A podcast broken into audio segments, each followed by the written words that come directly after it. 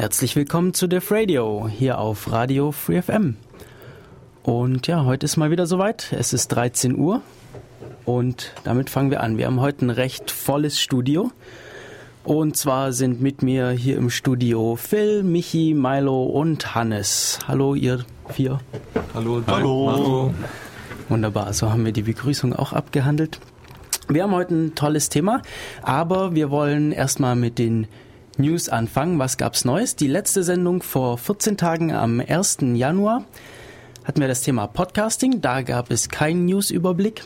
Das heißt, wir haben jetzt äh, ein bisschen mehr, ein bisschen größere Zeit äh, zu mit News zu überblicken. Aber wir haben, wir haben nur eine kleine Auswahl, um hier das Ganze nicht zu sehr zu strecken. Und eine meiner Lieblingsnews der letzten Wochen, ich weiß gar nicht mehr, wann genau das war, und zwar, äh, Schweden erkennt Filesharing als Religion an.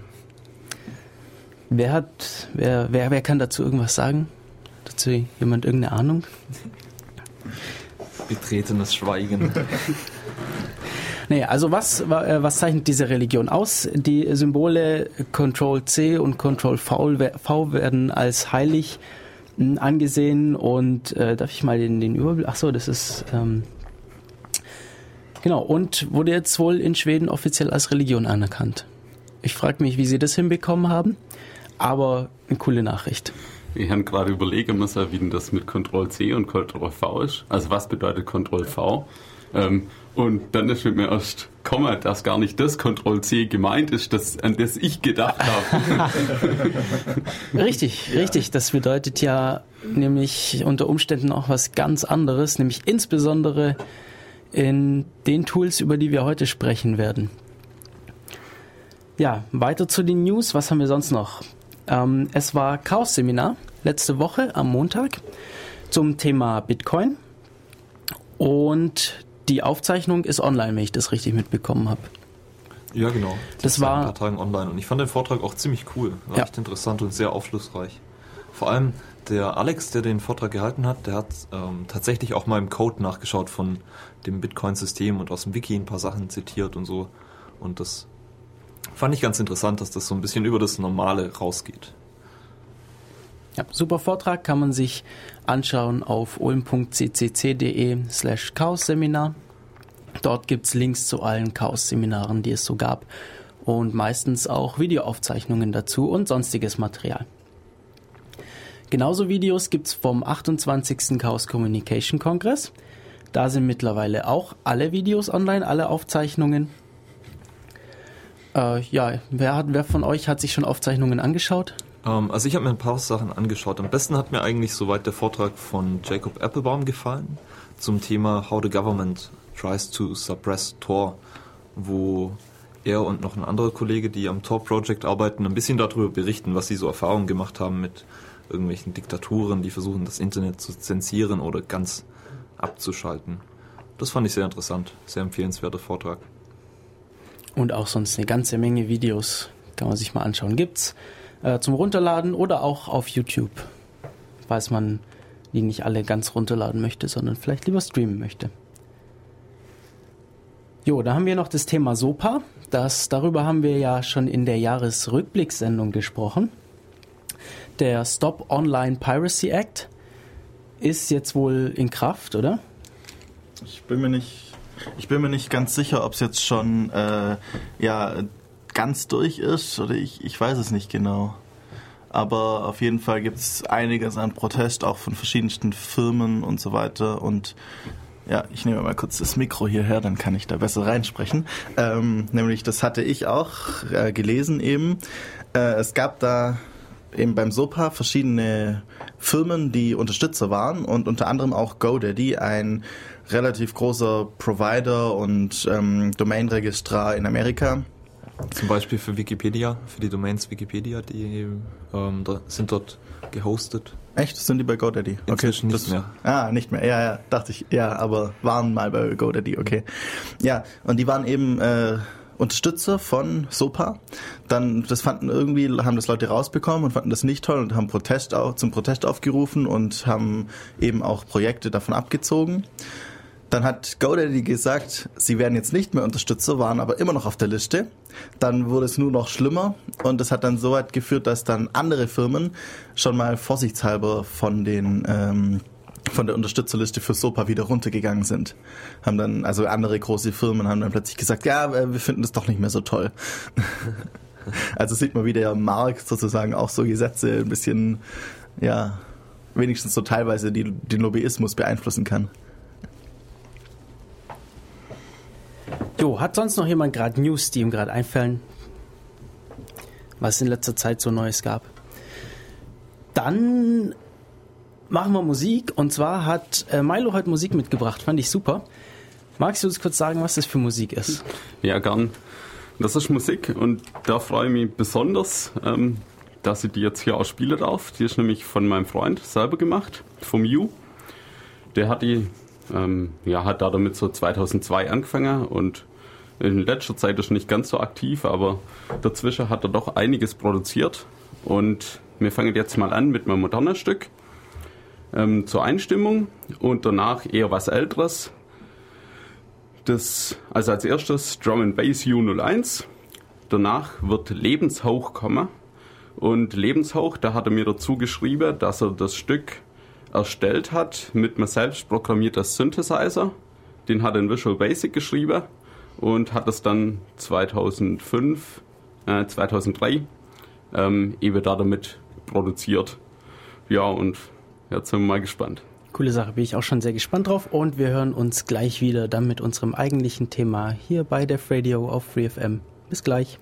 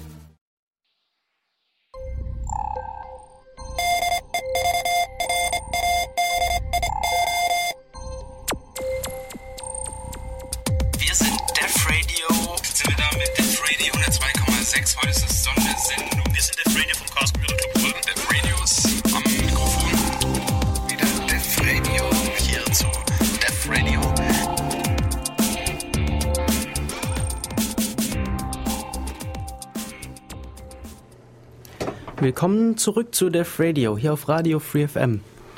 Und unser Thema heute ist die Unix-Philosophie. Ich freue mich sehr, dass wir das Thema heute haben. Ähm, Milo hat davor, da, darüber vor einiger Zeit ein Chaos-Seminar gehalten. Auch das gibt es auf unserer Website ulmccc.de zum Runterladen, die Videoaufzeichnung davon. Und heute haben wir das Thema hier im Radio. Und ja, ähm, wie steigen wir bei der Sache ein? Ähm, wir irgendwie müssen wir klären, was was ist die Unix-Philosophie und vielleicht auch was ist Unix überhaupt, weil es könnte ja sein, es hat noch niemand gehört. Wie würdet ihr Unix beschreiben? Da bin ich jetzt gespannt. Ja. Also denke, das einfache, die einfache Antwort ist, Unix ist ein Betriebssystem.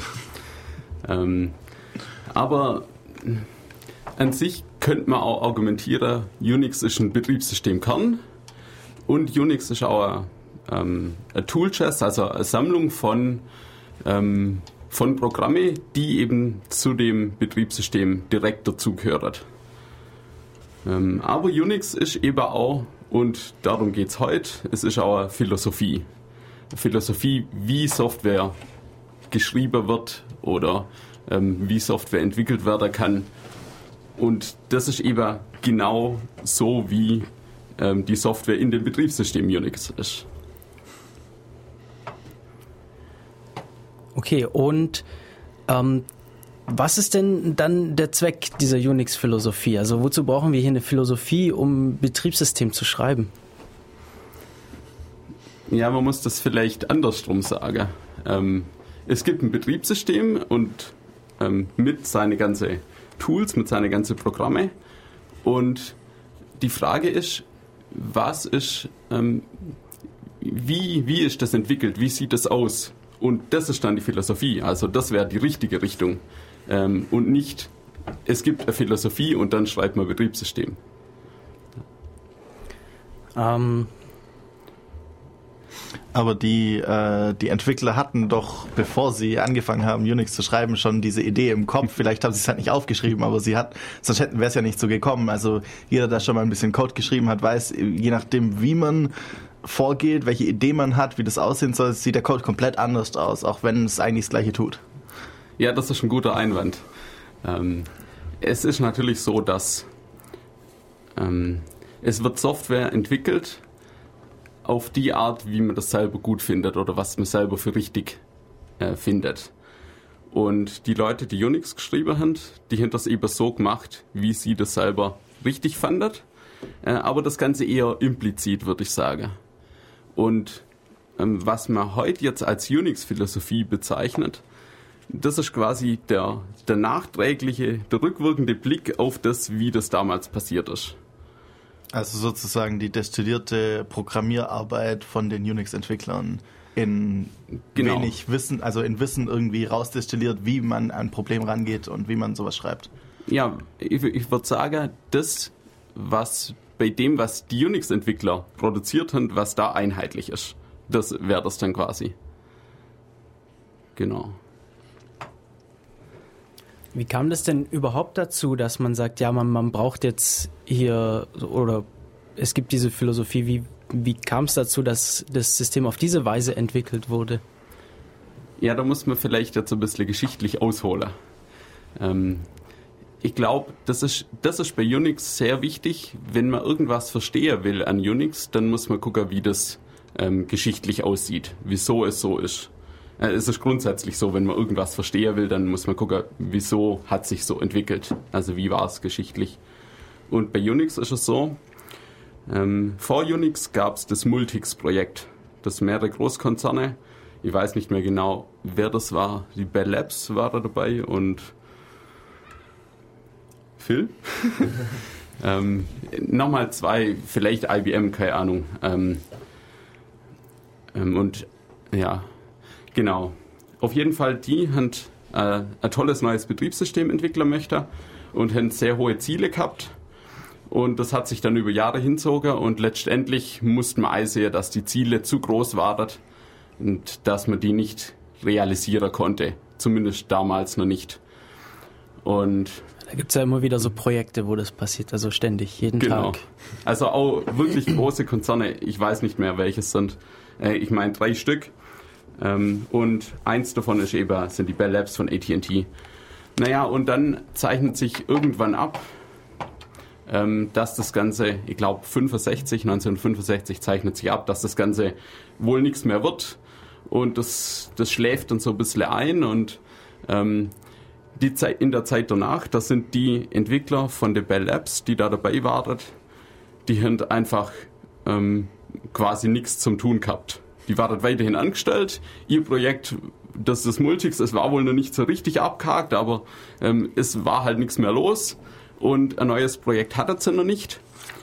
Und das war dann so eine Phase, wo die einfach so ihre eigene Interesse nachgegangen sind und ähm, so Feedback haben von ihrer Arbeit an Multics, an Multics. Und haben da eben Sachen festgestellt, die nicht funktioniert haben, Sachen ähm, gemerkt, die gut waren bei Multics. Und aus dem Ganzen raus hat sich dann ähm, Unix entwickelt. So hat es angefangen. Also irgendwie Erfahrungen, was schlecht war in, in dem Betriebssystem, das sie machen wollten, Sachen, die gut waren. Und ähm, da bildet sich eben eine, eine Sichtweise auf das, wie man es besser machen könnte. Ja, und das ist dann quasi, das sind dann die Ideen, die Konzepte, die dann in Unix umgesetzt worden sind. Äh, Hast du eine Ahnung, was es da gab, also was sie da verändert haben oder was sie vielleicht beibehalten haben? Kennst du dich aus mit dem äh, Multics? Ähm, nur am Rande. Ähm, also was ich weiß, dass es Pipelines ähm, in einer anderen Form gab. Also nicht direkt so wie jetzt in der Notation, aber das Konzept, das gab's. Ähm, ich meine, dass es ein hierarchisches Dateisystem gab, was damals noch nicht selbstverständlich war. Ähm, was das Problem war bei, bei Multics, war vor allem Outperformance. Also mehrere hundert Nutzer, die man wollte, gleichzeitig äh, verarbeiten wollte, das ging auf jeden Fall nicht. Und deshalb hat Unix auch mit, ähm, mit nur einem Nutzer und nachher zwei Nutzer angefangen, nämlich root und nicht root. Ähm, deshalb heißt es auch Unix, also Multics von viele und Unix, damals nur mit CS geschrieben, eben nur einer. Ähm, es soll einfach verdeutlichen, dass man sowas ähnliches machen will wie Multics, aber alles ganz klein, überall nur mal eins, dass es mal läuft und dann kann man später, wie man sieht, jetzt ist kein Problem mehr, ähm, tausende Nutzer auf einem System gleichzeitig zum Verwalter. Genau. So, jetzt haben wir schon ein paar Begriffe genannt, die vielleicht nicht jedem klar sind. Äh, was ist denn ein Root? Ja, ein Root ist ein Super-User auf einem System, das prinzipiell der Administrator-Account, wie man es meistens bei Windows herkennt. Ja, einfach der User, der alles darf. Genau.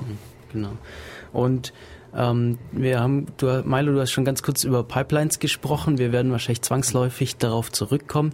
Aber wie könnte man das denn beschreiben? Ganz kurz, was ist das, die Idee dahinter? Ähm, Pipelines verbindet verschiedene Programme. Also man kann zwei Programme durch eine Pipeline verbinden und dann arbeitet die zusammen. Das ist das Prinzip, das, Prinzip, das dahinter steckt. Okay. Also so ein, äh, halt so ein Datenkanal oder irgendwie sowas. Genau. Halt, äh, man, man schickt halt Nachrichten hin und her und dadurch können die miteinander agieren. Ja, Äh, nicht hin und her, sondern in eine ja in Richtung. eine Richtung Genau. und dann Aber bräuchte man eine genau zweite, das. um in die andere Richtung zu gehen. Genau so. Ja. Gut. Äh, wer, wer, jetzt haben da ja einige Leute daran gearbeitet an Unix. Ist mittlerweile ist es ja doch schon älter. Seit wann haben wir das? Seit 69 könnte man 69. Ähm, da haben also, es gibt's immer noch, es, und seitdem haben natürlich viele Leute ihre Finger dran gehabt. Wer, wer sagt denn dann, was denn überhaupt Unix ist und was die Unix-Philosophie ist? Also, was Unix ist, ist da ganz einfach. Unix ist ein Produkt von AT&T. Also, ähm, Unix in groß geschriebene Buchstaben ähm, ist auch ein Markenname. Ähm, wenn wir von Unix reden, dann meinen wir im Normalfall Unix-like, also ähm, so wie Unix. Aber dann eben, das kann dann eine andere Implementierung sein. Also es kann von jemand anders erstellt sein, aber vom Prinzip her und wahrscheinlich auch kompatibel zu Unix. Genau. Und wer definiert dann die Unix-Philosophie, über die wir ja heute sprechen wollen? Ja, das ist eine interessante Frage, weil das kann man gar nicht so genau sagen. Es, es gibt da eben nicht die Definition, ATT, und die sagen da quasi nichts dazu. Die, das ist auch gar nicht in ihrer Sache, die vermarktet ein Produkt oder ein Produkt vermarktet. Ähm, es gibt verschiedene Definitionen, was die Unix-Philosophie ist und das eben auch von verschiedenen Personen und deshalb auch mit verschiedenen Ausrichtungen und die Definitionen sind aus verschiedenen Jahrzehnten. Also da kann man sicher ähm, allein über das Thema, was denn jetzt genau die Unix-Philosophie ist und wer hier definieren darf und ähm, wer nicht, das, da kann man sicher alleine schon eine Stunde drüber diskutieren. Ähm, ja, es gibt, es gibt drei bekannte und, äh, und große Definitionen. Äh, zum einen die von Doug McIlroy. Doug McIlroy, der war selber an Unix beteiligt. Er war der, ähm, der Abteilungschef von, von der Abteilung, in der Unix entwickelt worden ist. Und er war dann schon sehr bald in dem Projekt eben auch beteiligt und er ist auch der, der die Pipelines bei Unix eingeführt hat, so wie sie jetzt sind. Ähm, dann gibt es eine Definition von Mike Genkas, der hat 1995 ein Buch darüber geschrieben. Das Buch heißt The Unix Philosophy. Ähm, er hat das Ganze ein bisschen umfangreicher ähm, erklärt. Und dann gibt es noch von Eric Raymond, den kennen wahrscheinlich sehr viele aus dem Linux-Umfeld. Er hat die Unix-Philosophie auch definiert. Er hat es nicht ganz so genannt. Also sein, sein Buch heißt The Art of Unix Programming und darin hat es ein Kapitel über Philosophie. Und ähm, meiner Meinung nach ist er eher weiter weg ähm, von dem, was mir Unix-Philosophie im engeren Sinne bezeichnen wird. Aber vieles von dem, was er sagt, passt eben auch zur Unix-Philosophie. Genau, das sind die drei, die drei große wichtige Definitionen. Auf der Wikipedia-Seite zur Unix-Philosophie, ich bin jetzt hier auf der englischen Wikipedia-Seite, ähm, sind diese drei Definitionen auch zusammengefasst. Sollen wir uns mal eine anschauen davon?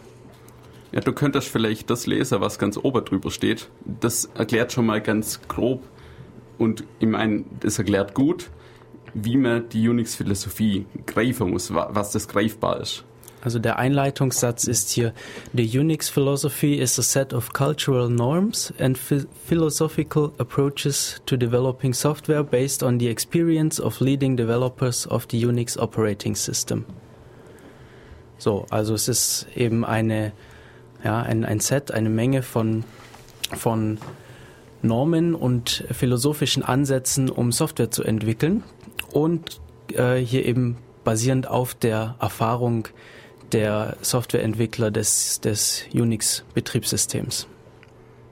Also ich finde den Satz ziemlich gut. Der, der erklärt sehr direkt, wie das zum Greifen ist. Er betont eben auch nochmal, dass das dass Unix-Philosophie quasi rückwirkend ähm, dann entstanden ist zu dem, zu der existierenden Software, die da ist. Genau, und dass er auf Erfahrung basiert. Ja, sollen wir vielleicht mal zu Doug McIlroy? Alles klar, schauen wir uns die ähm, Definition mal an.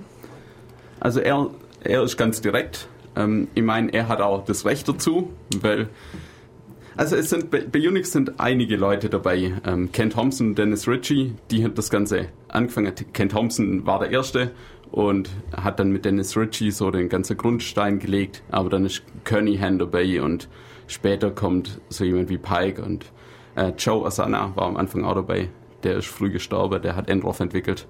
Ähm, also eine ganze Menge Personen. Ähm, und Doug McIlroy eben auch.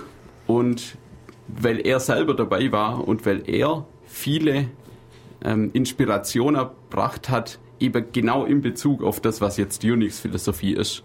Also er hat Pipelines äh, eingeführt. Er hat bei Echo ähm, gut argumentiert, was Echo macht, wenn es keine Argumente hat. Ähm, und Wa- Was ist denn Echo? Echo ist ein Kommando, das gibt seine Argumente einfach aus. Also wenn ich ähm, Echo Hallo sag, also ich schreibe in die Kommandozeile Echo, Leerzeichen, dann Hallo, dann kommt das Wort Hallo raus.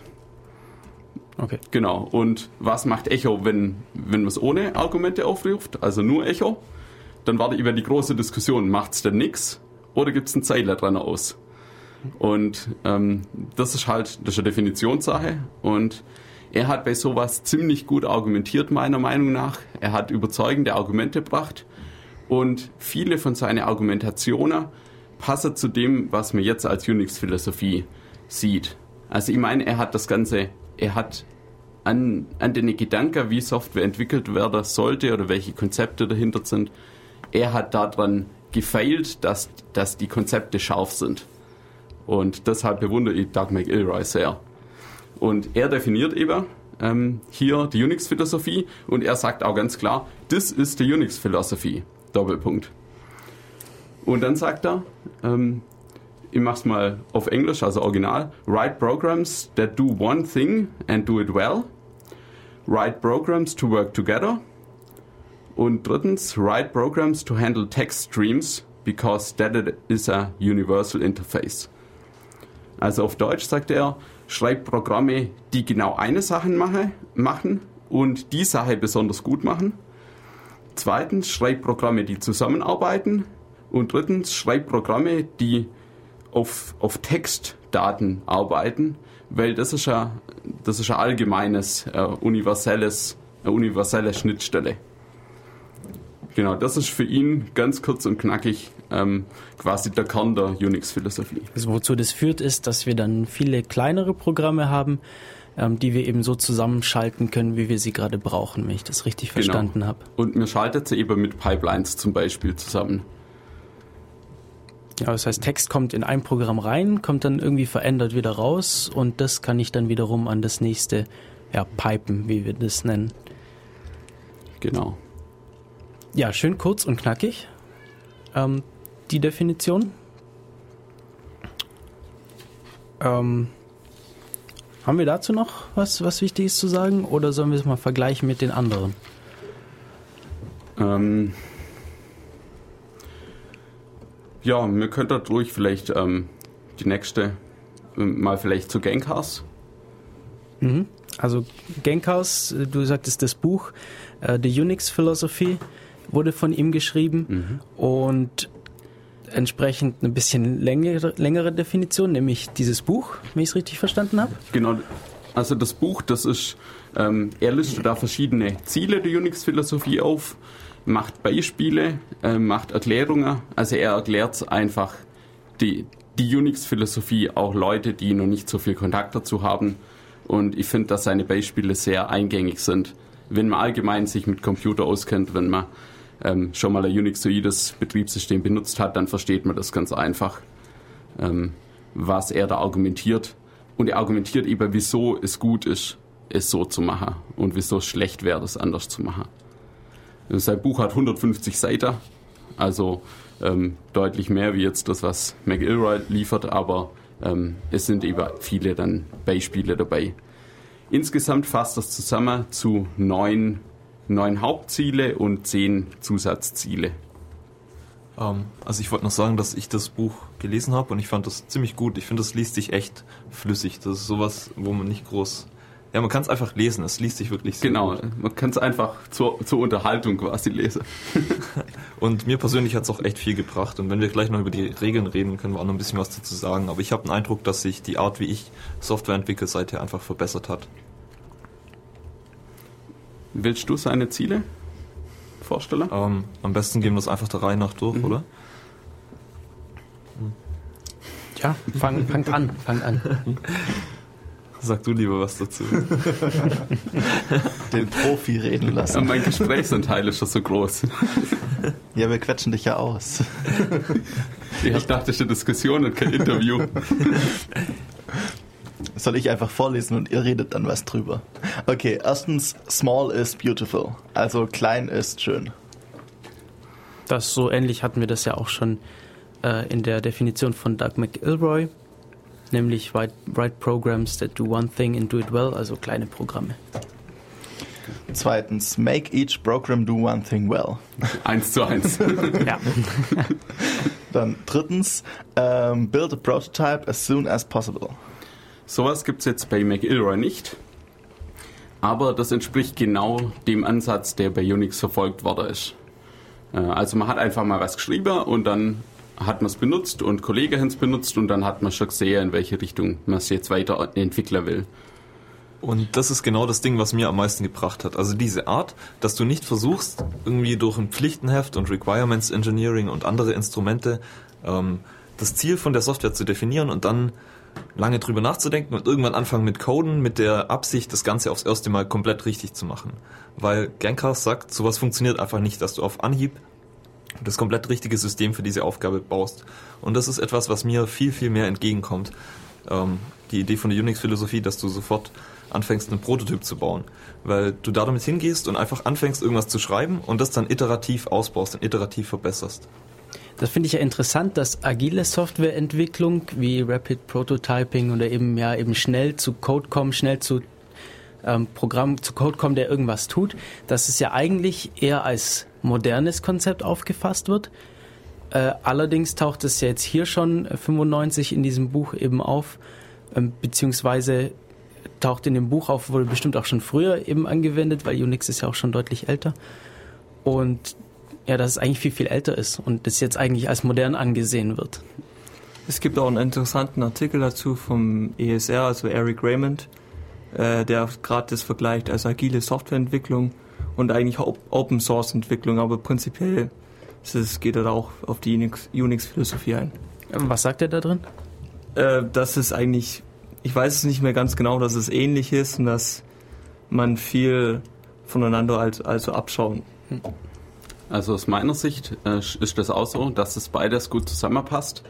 Und meine Unterscheidung zwischen der Sache wäre jetzt in der Ausrichtung, dass sich die Unix-Philosophie eher ähm, daran orientiert oder darauf abzieht, was man macht und die ähm, Extreme Programming und etc., dass die eher sagen, wie man das macht.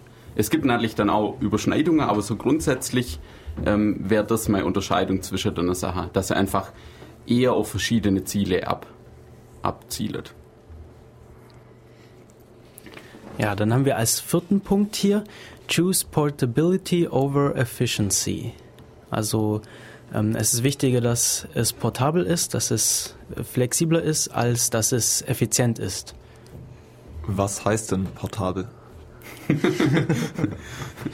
Also portabel, ähm, es gibt zwei grundsätzliche Sachen an Portabilität, Code-Portabilität und Datenportabilität. Und hier ist ähm, beides gemeint, ganz sicher. Ähm, die Portabilität, die Code-Portabilität, schwieriges Wort, die passt gut zu dem Punkt davor, dass man eben schnell einen Prototyp entwickeln soll. Ähm, bevor man, also erstmal probieren wir es aus und dann optimieren wir. Und das ist eigentlich bei der Portabilität auch so. Ähm, was optimiert ist, ist im Normalfall schlecht portabel. Und ein Prototyp wird oft in der High-Level-Sprache entwickelt und die ist im Normalfall auch portabler. Also ähm, das passt da gut zusammen. Wann sind Daten nicht mehr portabel? Also ich meine, man kann sich da natürlich verschiedene Möglichkeiten überlegen, Daten abzulegen, in irgendeinem binären Format oder textbasiert, aber letztendlich sind die doch portabel, oder? Ja, also ähm, Big Endian, Little Endian. Also gerade Codierung, also zum Beispiel wie Big Endian und Little Endian, das ist, war immer ein Riesenproblem. Okay, was heißt das? Okay, also, also wie man die, also wie man Zahlen prinzipiell im Computer darstellt. Und ein, das wird im Prinzip eine genaue umgekehrte Darstellung. Und weiter wäre es, glaube ich, zu kompliziert, das weiter drauf einzugehen. Alles klar. Also Datenportabilität heißt einfach, wir können die Daten in dem Format auf möglichst viele Systeme lesen und möglichst auch in Zukunft.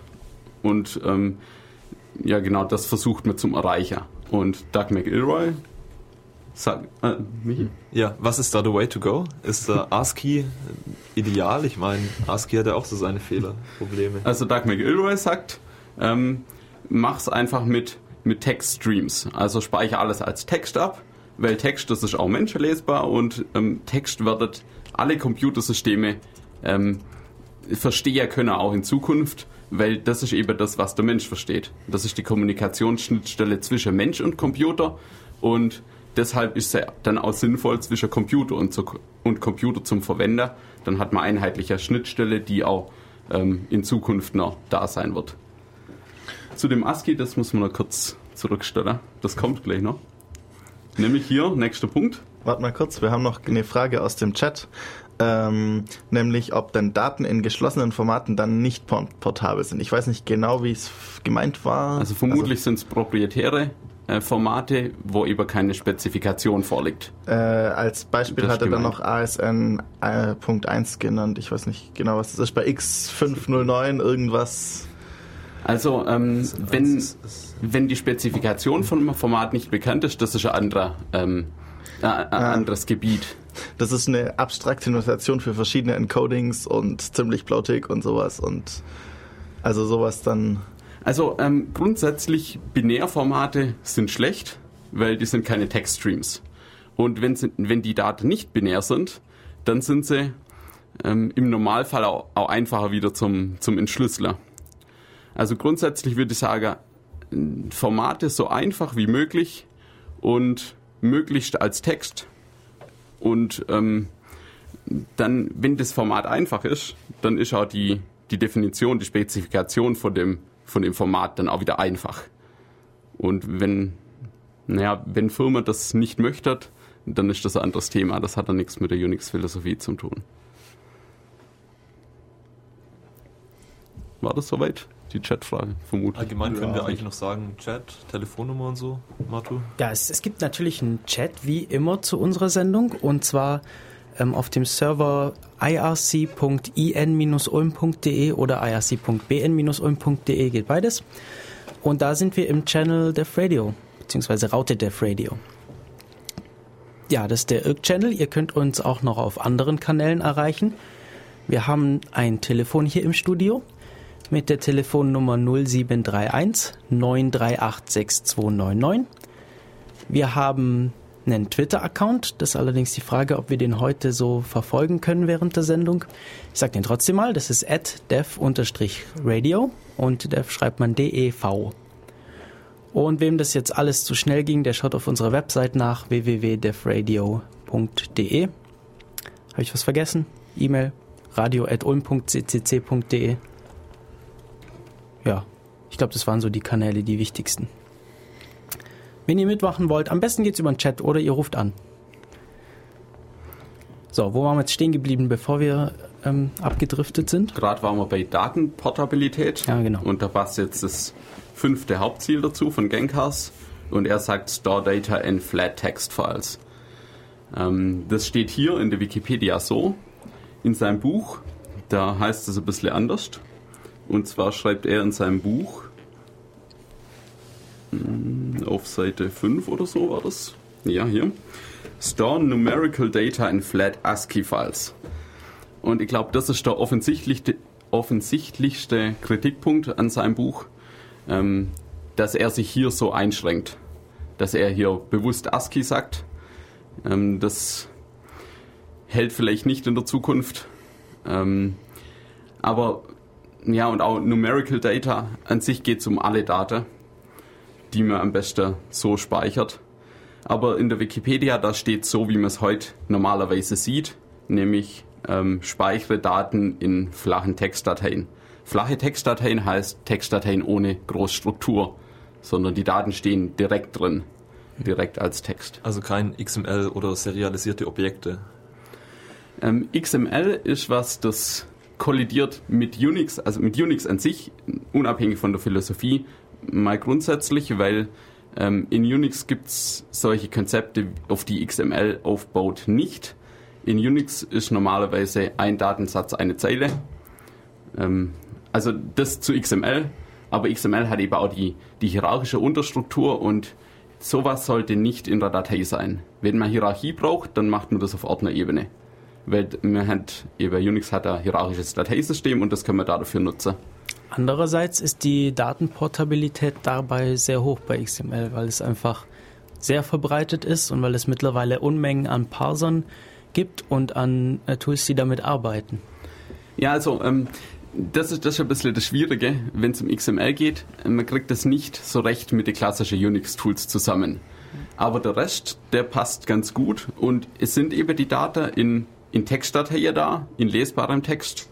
Ähm, die Datenportabilität, die ist auf jeden Fall vorhanden und das passt hier ganz gut zu dem, was Gamecast sagt. Also man kann vielleicht noch sagen, wir haben ein paar Mal drüber diskutiert und wir sind immer zu dem Ergebnis gekommen, dass es diese Toolchest, die es eben unter Standard Unix Utilities mit add, cut, grab und so weiter, dass es die inzwischen auch für XML-Technologien gibt mit den entsprechenden Tools, eben XSLT, XPath, XQuery und was es dann noch alles gibt. Und ja, vielleicht entspricht das ein bisschen der Unix-Philosophie, Philosophie, bloß halt auf XML-Ebene, was dort passiert. Ja, Toolchest, das ist so ein Wort, das muss man vielleicht erklären. Toolchest ist einfach ähm, ein Werkzeugkasten. Und mit Werkzeuge sind hier Programme gemeint. Also das Programm Echo zum Beispiel, das man vorher hattet, und noch viel, viel, viele andere Programme. Manche sind Editoren und Mailprogramme und sowas. Das sind, bei Unix sind das Tools, Werkzeuge. Die sind aufgebaut wie Werkzeuge und die sollen halt benutzt werden wie Werkzeuge, um nämlich was zum Arbeiten. Ja, also zum Beispiel den Text aus einer Datei anzeigen oder Text, den ich eben bekomme, zu sortieren nach irgendwelchen Regeln, sowas. Und bei Unix spricht man eben von, mit dem Begriff Werkzeug, was sonst eher unüblich ist, dass man sowas Werkzeug nennt. Ja, obwohl der, der Begriff Tool kommt ja doch öfter vor, was ja jetzt. äh, Ja, ich denke, das ist inzwischen halt gängig. Okay. Aber an sich äh, sind Programme Applikationen, also so im, im klassischer, in der klassischen Sichtweise. Man, man startet die Applikation, dann ist man in der Applikation, dann macht man da damit was und dann beendet man sie wieder. Und dann tritt man da aus aus der Applikation. Und bei Unix gibt es das Konzept eher selten, sondern ähm, Tools werden direkt verwendet, ohne sie ähm, zum Betreten und nachher wieder zum Verlassen. Wie das bei der Applikation so ähm, ja, von, von der Denke wäre. Ja, wir waren bei Store Data in Flat Text Files. Nächster Punkt hier ist Use Software Leverage to your advantage. Was ist denn damit gemeint? Leverage heißt Hebelwirkung. Ja, ähm, damit ist eigentlich das gemeint, dass der Computer genau für das verwendet, was er gut kann, was uns ein Computer eigentlich leisten sollte. Er soll uns Arbeit abnehmen. Und ähm, am Computer lässt sich einfach, lassen sich einfach Tools kombinieren, um dann ähm, über Hebelwirkung noch, noch mehr Arbeit ähm, abgeben zu können vom Mensch auf der Computer.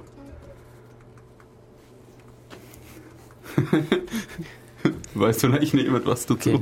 Das war jetzt irgendwie jetzt so der Hit gerade. Ähm, ich denke, mit dem nächsten Punkt macht das Ganze noch, noch mehr Sinn oder lässt sich noch besser was dazu sagen. Ja, der nächste Punkt, der da heißt Use Shell Scripts to increase leverage and portability.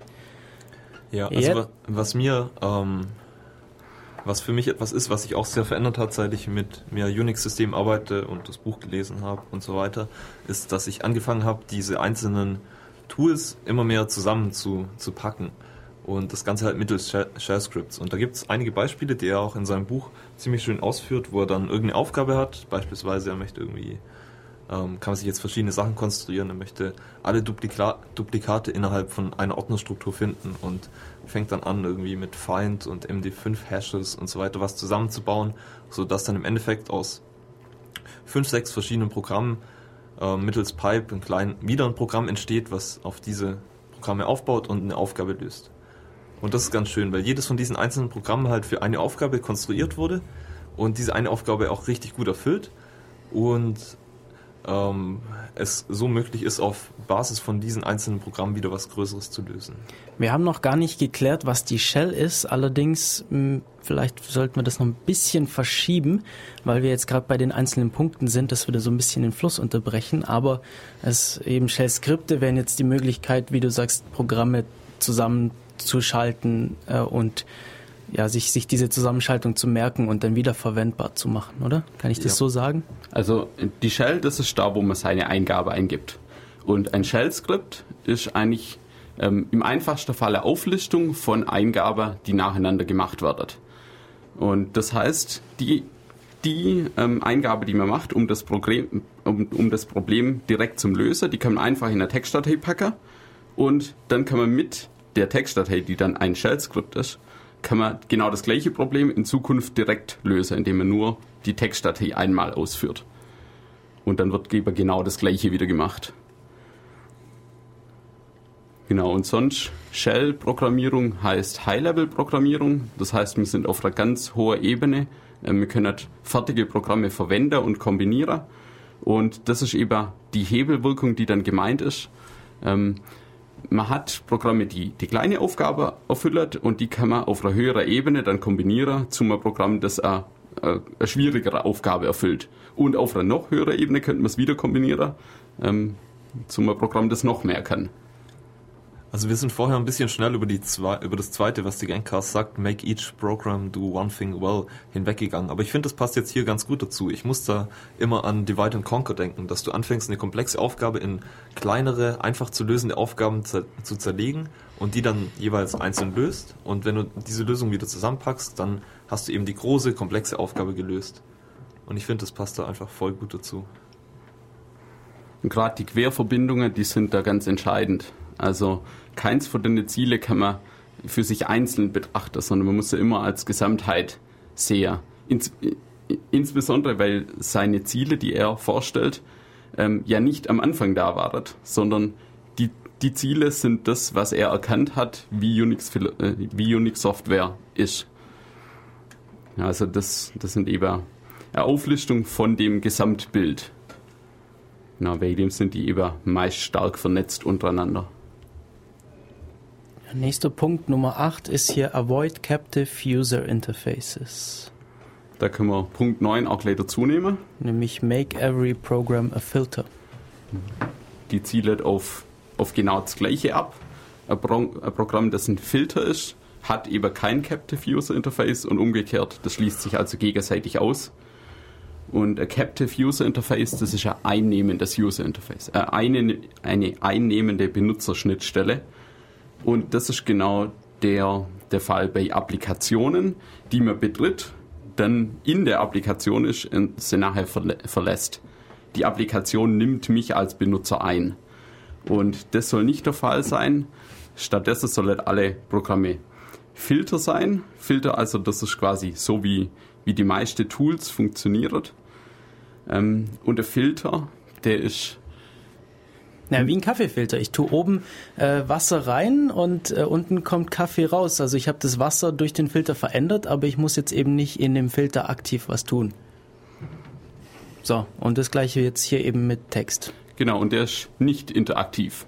Also der Kaffeefilter fragt dich nicht, was du jetzt als nächstes machen willst. Ja, man stellt einmal die Kaffeemenge ein und dann hat man noch vielleicht vorher noch einen Filter, der einmal das, also wo man die Wassermenge übergibt und der macht es dann heiß. Und so, dann hängt man die zusammen über ein Rohr. Genau, oben drüber hast du eine Kaffeemühle. Ja, das genau. ist quasi auch ein Filter. Oben kommen die Bohnen rein und unter kommt dann das gemahle Zeug man, hat, man stellt halt immer einmal irgendwie was ein, zum Beispiel jetzt beim Kaffeefilter die ähm, Menge, wie viel Kaffee drin ist und dann läuft's durch, ohne dass ich danach irgendwas einstelle. Ja, und unter natürlich dann auch ein Dosierer, der, wenn Ja. die Tasse voll ist, dann ähm, nächste Tasse hinstellt. Alles mit Einzelprogramme. Genau. Und überall wirklich richtige Rohre. Genau. ja, das ist ganz anschaulich. ähm, zu den Captive User Interfaces, also den einnehmenden Programmen. Es, es gibt ja, also es ist ja nicht alles ein Tool, äh, sondern manchmal habe ich halt wirklich App Applikationen, die, da gehe ich rein und dann arbeite ich damit. Ähm, wie kann man jetzt sinnvoll eine Applikation sozusagen in der Unix-Philosophie trotzdem machen? Also ein Beispiel ist ein Editor. Ein Editor, den betritt man normalerweise, dann editiert man, dann geht man raus. Ähm, da muss man grundsätzlich unterscheiden, ist ein Programm, also möglichst, ähm, der beste Fall ist, man schreibt alle Programme so, dass sie vom Mensch und vom Computer gleich gut benutzt werden kann, können. Aber es gibt manche Programme, die werden fast nur vom Mensch benutzt. Und da nehmen wir jetzt mal den Editor. Ähm, ein typisches Programm, das vom, vom Mensch benutzt wird. Und da ist dann nicht ganz so wichtig. Ähm, allerdings wird man auch schnell das Bedürfnis haben, ähm, aus, dem, aus dem Programm zum Editieren, also nicht interaktiv, in einem Shell-Skript zum Beispiel. Da hat Unix dann einen, einen separaten Editor, zum Beispiel SED als Stream-Editor, der dann nicht interaktiv editiert. Und für Ed, der klassische Unix-Editor, ähm, da ist es so, dass man den zumindest recht gut automatisieren kann. Nicht komplett, er ist ähm, nicht, nicht direkt ein Filter, aber man kann mit ihm schon ähm, sehr filterähnlich arbeiten. Ja, vielleicht könnte man auch sagen, er ist ein Filter. Also, ja. Ja, aber gerade auch, wenn ich jetzt einen Film anschaue oder sowas, dann, dann, das kann ich halt eben nicht mehr automatisieren. Also allerdings ähm, kann ich natürlich auch das User Interface getrennt machen und unten drunter wieder Tools benutzen. Also Filter sind normalerweise, es kommt Text rein und es kommt Text raus. Ja. Und ein Filter ist in so einem Pipes and Filter Konzept ist einfach eine Senke.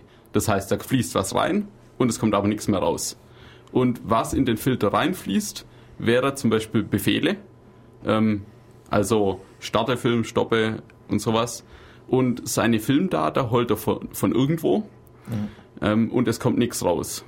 Oder er könnte seine Filmdata direkt kriegen, also gestreamt zum Beispiel, ähm, wird die Darsteller das Nebenprodukt und es kommt halt nichts raus.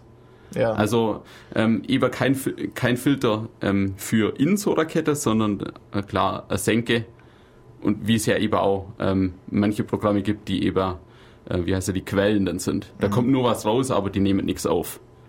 Zum Beispiel irgendwie, wenn ich Datum random. oder Random. D Date Random. Genau. Das ist sowas. Ja. Wir sind jetzt über diesen Begriff Captive Use Interfaces irgendwie ein bisschen schnell weg und ich befürchte, dass das gar nicht recht klar geworden ist, was das eigentlich ist, ein Captive User Interface. Ähm, ja, ich wollte dazu eigentlich nur sagen, dass es Programme sind, wenn ich aufrufe, die dann nicht komplett durchlaufen mit einem Durchlauf, sondern die noch irgendwas nachfragen. Also vorher hat jemand gemeint, die sagen, glaube, du hast gesagt, Milo, ähm, die dann noch fragen, sind sie sicher, ja, nein, oder die noch irgendeine Eingabe im Nachhinein verlangen oder ähm, PDF-LaTeX zum Beispiel, wenn ich es einfach so standardmäßig aufrufe, ohne weitere Flags, der dann halt bei einem Fehler anhält und ich muss, muss den beheben in so einer interaktiven Konsole. Sowas sind Captive Use Interfaces. Oder halt ganz klassisch eine GUI. Ja, zum Beispiel Browser oder E-Mail-Programm, Thunderbird. Also das Beispiel mit der interaktiven Frage, das war gut. Sowas soll es eben nicht geben. Sondern das Programm soll entweder weiterarbeiten oder abbrechen. Und was es von den zwei Sachen macht, das kann ich vielleicht beim Start mit angeben auf der Kommandozeile mit einem Flag.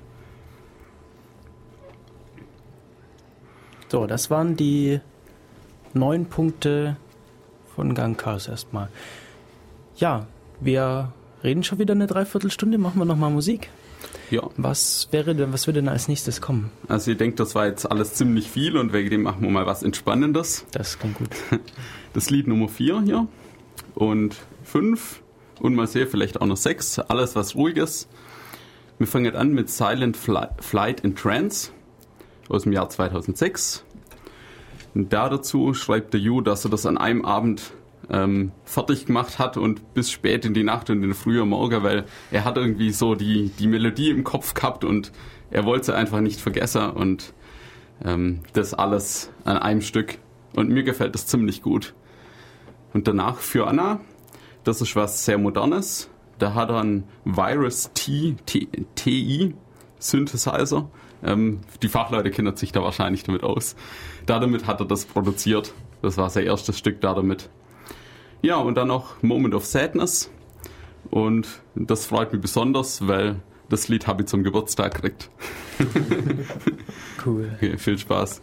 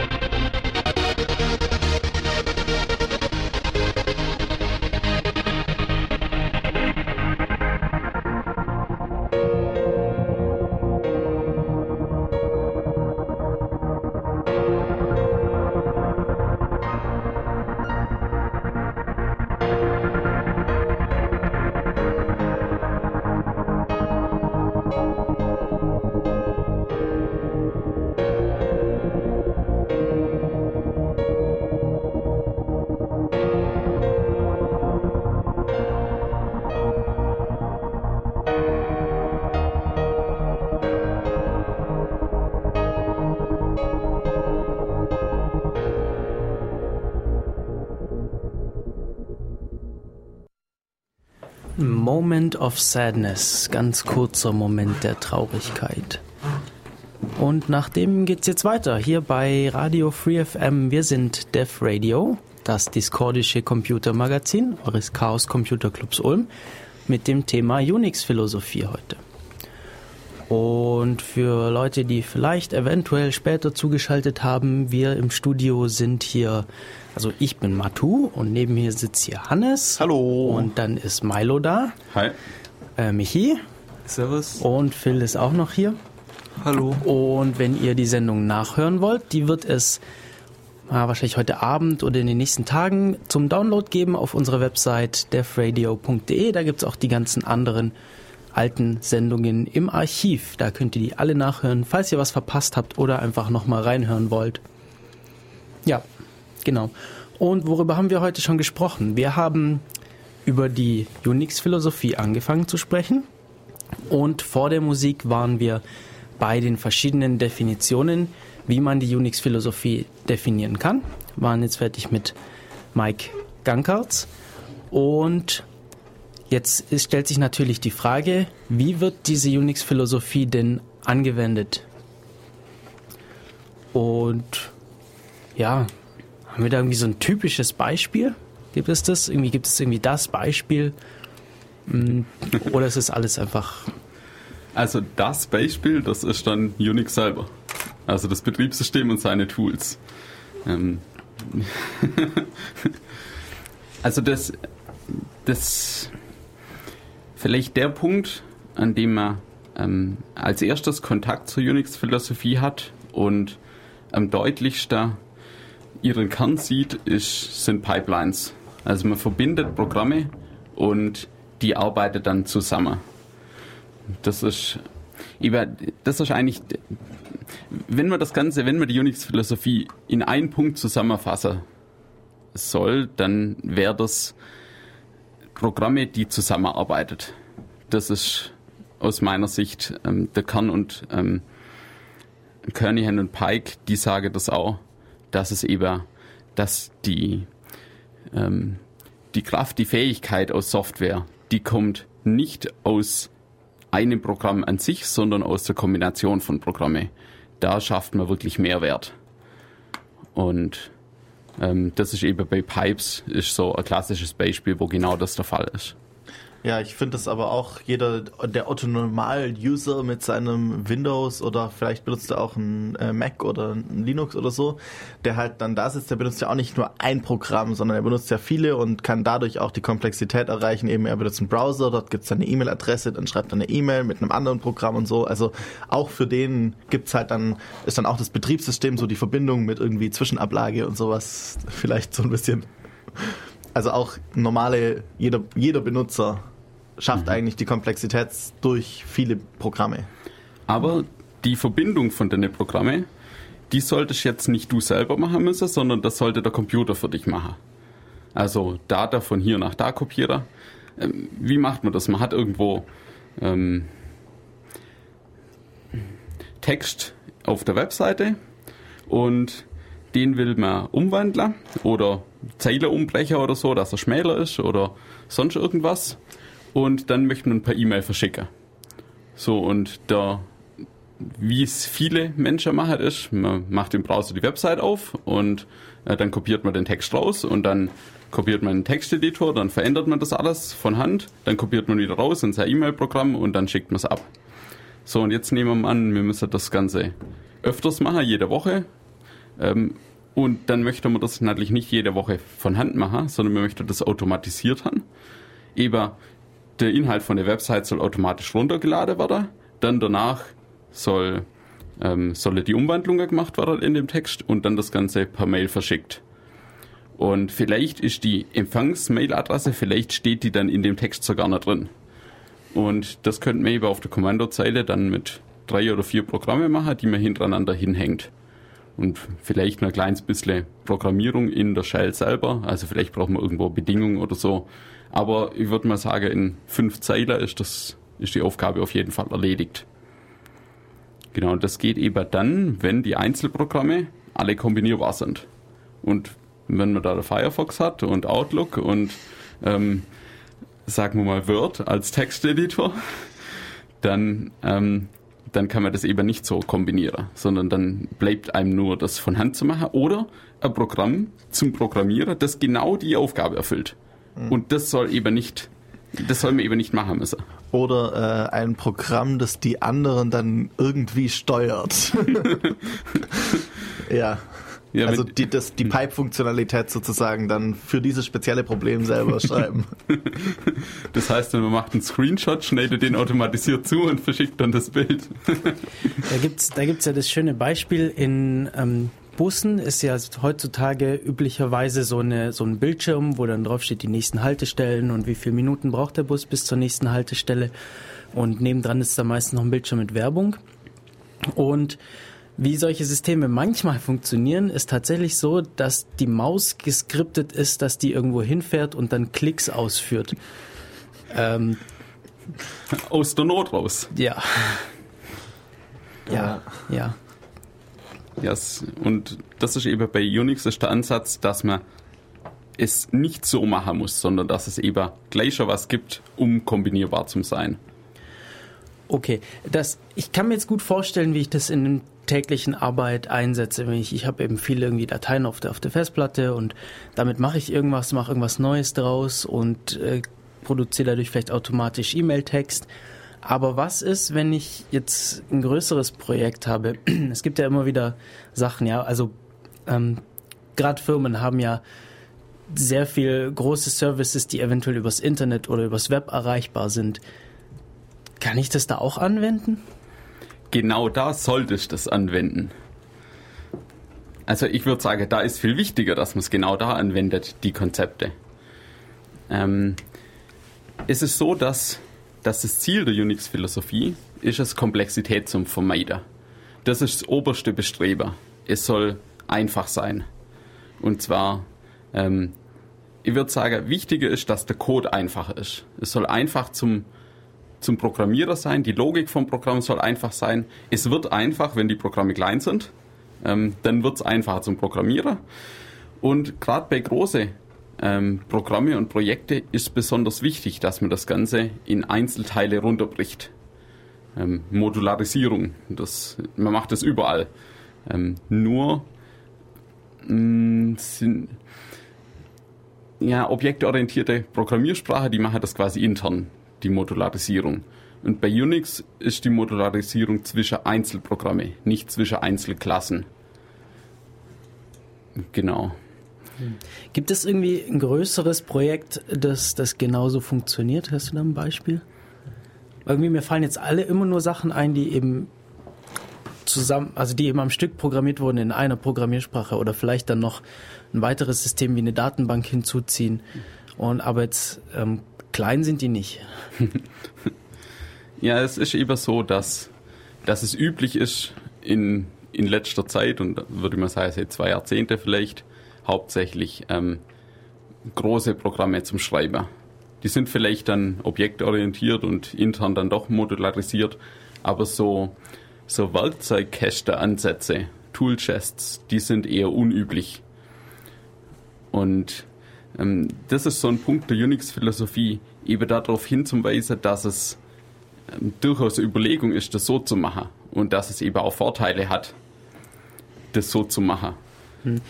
Der, das Stichpunkt Wiederverwendbarkeit, das kommt eigentlich in, in jeder Vorlesung vor, also zumindest in vielen Vorlesungen, ähm, gerade die sich mit Softwareentwicklung äh, beschäftigt. Aber dann kommt immer wieder der Hinweis, ja, es funktioniert ja aber doch nicht. Aber bei, bei Unix, da ist ja doch, da, da ist es tatsächlich so, dass eben alles verwendet wird, eben wieder. Das, doch, das ist interessant. Da, Vor allem die Wiederverwendbarkeit in Vorlesungen ist dann meistens, ja, wir schreiben jetzt unser Programm zum Beispiel in Java und dann können wir einzelne Klassen wiederverwenden. Äh, die kann ich aber dann ja nur in Java wiederverwenden. Und wenn ich Ja. dann jetzt äh, nachher was in C++ schreiben muss, dann kann ich das halt nicht mehr verwenden.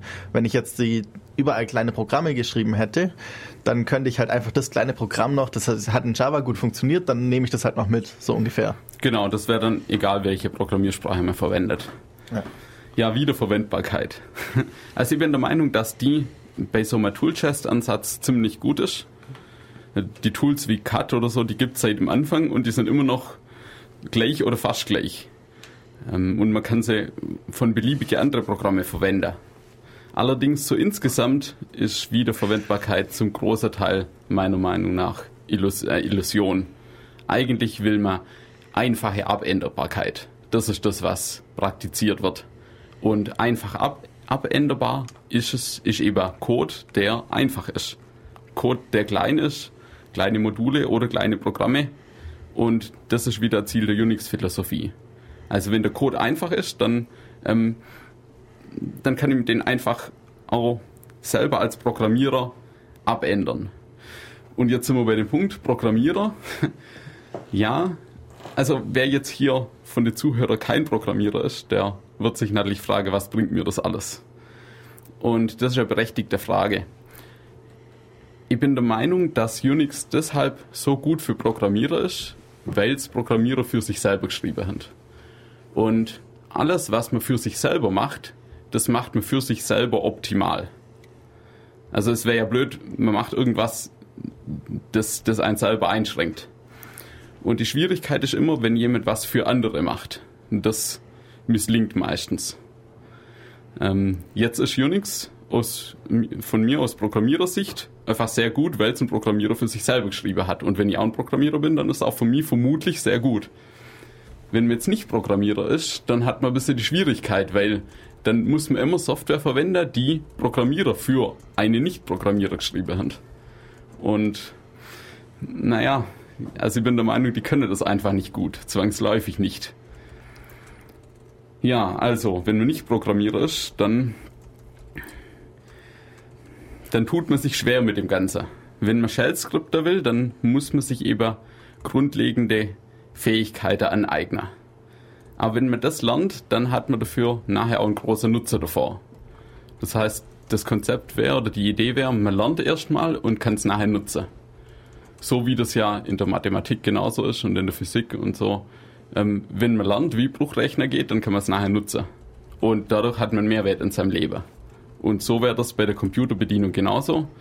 Man lernt hier eben die Shell zum Bedienen. Das wäre jetzt nicht so, so schwer und kann dadurch hat man Mehrwert, indem man einfache Sachen automatisieren kann. Ähm, bei Windows als, als Beispiel für, für so einen anderen Ansatz, da wird man eben lernen, wo man klicken muss. Also das, das empfindet man vielleicht nicht als Lerner, aber das geht auch über Jahre. Man lernt, wo man klicken muss. Und bei Unix wäre halt, man lernt, wie man einfaches Programm schreibt auf der Shell.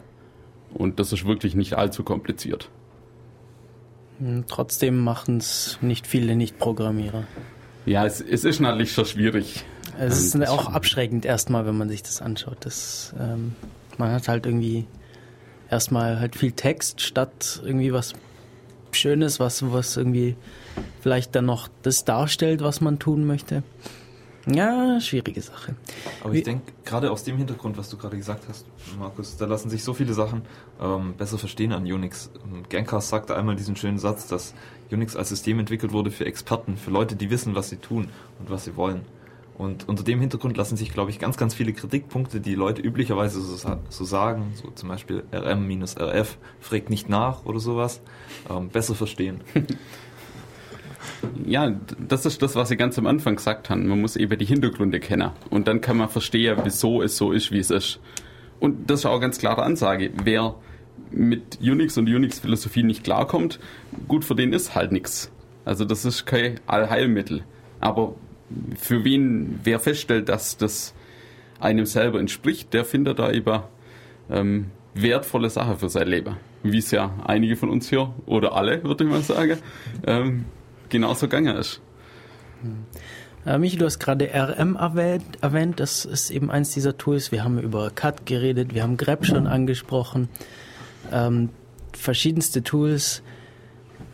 Vielleicht wäre es an der Zeit, mal zu sagen, was es denn so gibt, dass man sich was drunter vorstellen kann, ähm, wie ich denn jetzt hier ja, arbeite. Wir haben gesagt, wir arbeiten auf der, auf der Shell, also die Kommandozeile. Wir geben einfach Befehle ein in so einem, in so einem, in so einer Textkommandoeingabe.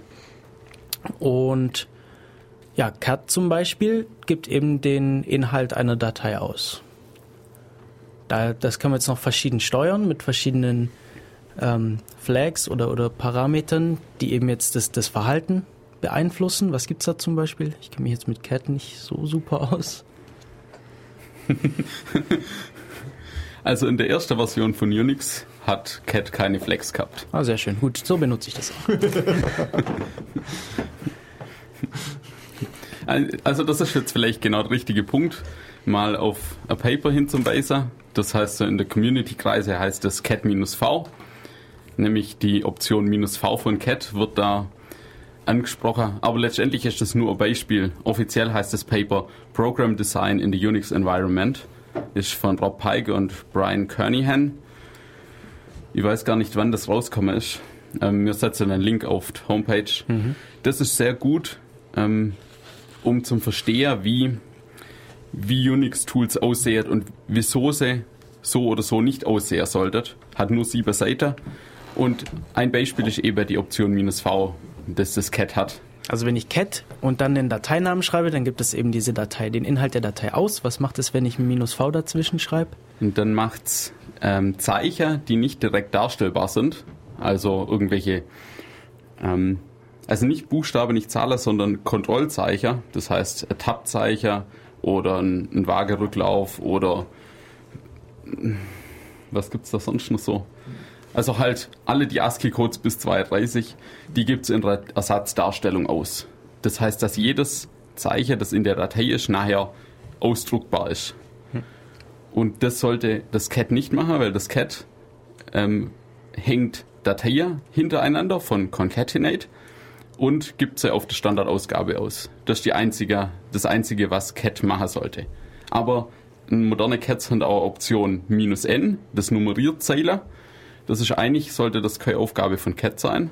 Das kann man ähm, mit einem anderen Tool, zum Beispiel mit dem Tool AWK, in, in einem Befehl hinschreiben, dass es das zusätzlich macht. Und dann könnte man über Cat und AWK kombinieren und dann hätte man die Zeilennummerierung. Okay, was macht AWK? AWK kann Text bearbeiten. AWK ist eine richtige Programmiersprache und im Normalfall verwendet man so, wie man jetzt Perl verwendet. AWK ist ein Vorläufer von Perl. Kann nicht so viel wie Perl kann, aber ähm, kann trotzdem einiges an Textbearbeitung. Also es macht irgendwie eine Programmiersprache und typischerweise bearbeite ich den Text, der reinkommt, Zeile für Zeile. Genau. Das ist so äh, das, was ich damit mache. Und dann kann ich eben mit jeder Zeile irgendwas anfangen. Zum Beispiel die einzelnen Wörter aufsplitten und dann welche rausnehmen. Vielleicht will ich irgendein Wort überall groß haben und dann kann ich das so machen. Genau. Das Programm, das sehr gut zur AWK passt, ist eben SED. Ähm, SED ist so ähnlich, arbeitet auch zeilerweise, ist aber ein, direkt ein, ein Editor. SED ist aus Ed an- entstanden und Ed ist, ein, ist der Unix-Editor. Ähm, damit kann man eben alle Editieroperationen machen. Text einfügen, Text äh, löschen, Text ersetzen. Ja, genau, SED und AWK, die nimmt man oft in einem Zusammenhang. So, wir haben grep wird andauernd erwähnt. Was ist grep? grep ist vielleicht das wichtigste Tool in Unix. Ähm, nicht für Unix selber, sondern von, von der Karriere, die das Tool grep gemacht hat. grep hat angefangen als Kommando im Editor add. grep steht nämlich für das Kommando G, ähm, das auf der Regular Expression RE arbeitet und danach P macht, nämlich Print. Also ähm, im, im Editor ist es so, es sucht alle Zeilen, in denen ein regulärer Ausdruck vorkommt. Ein regulärer Ausdruck ist einfach, ähm, sagen wir mal, ein Suchwort, um es ganz einfach zu machen, und gibt die Zeile aus. Und das ist so oft verwendet worden, dass die ähm, Leute gesagt haben, gut, das nehmen wir jetzt die eine Funktionalität aus dem Editor, ähm, die kopieren wir und machen ein extra Tool dafür, das nur genau das macht. Also die ganze Eingabe, die es hat, durchscannen und alle Zeiler, in denen, ähm, auf die der reguläre Ausdruck matcht oder in einfacher Sprache, in denen das Suchwort vorkommt, die auszugeben. Äh, ist dann jetzt in, wird dann in ED auch dann grep benutzt, also der Befehl, weil das wäre dann die logische Schlussfolgerung, dass ich für diesen Befehl das durchschleife, weil ich dann habe ich es nur einmal, wenn ich irgendwo einen Fehler finde, dann muss ich den nur an einer Stelle verändern und so. Äh, Das ist nicht so, weil es halt historisch anders war.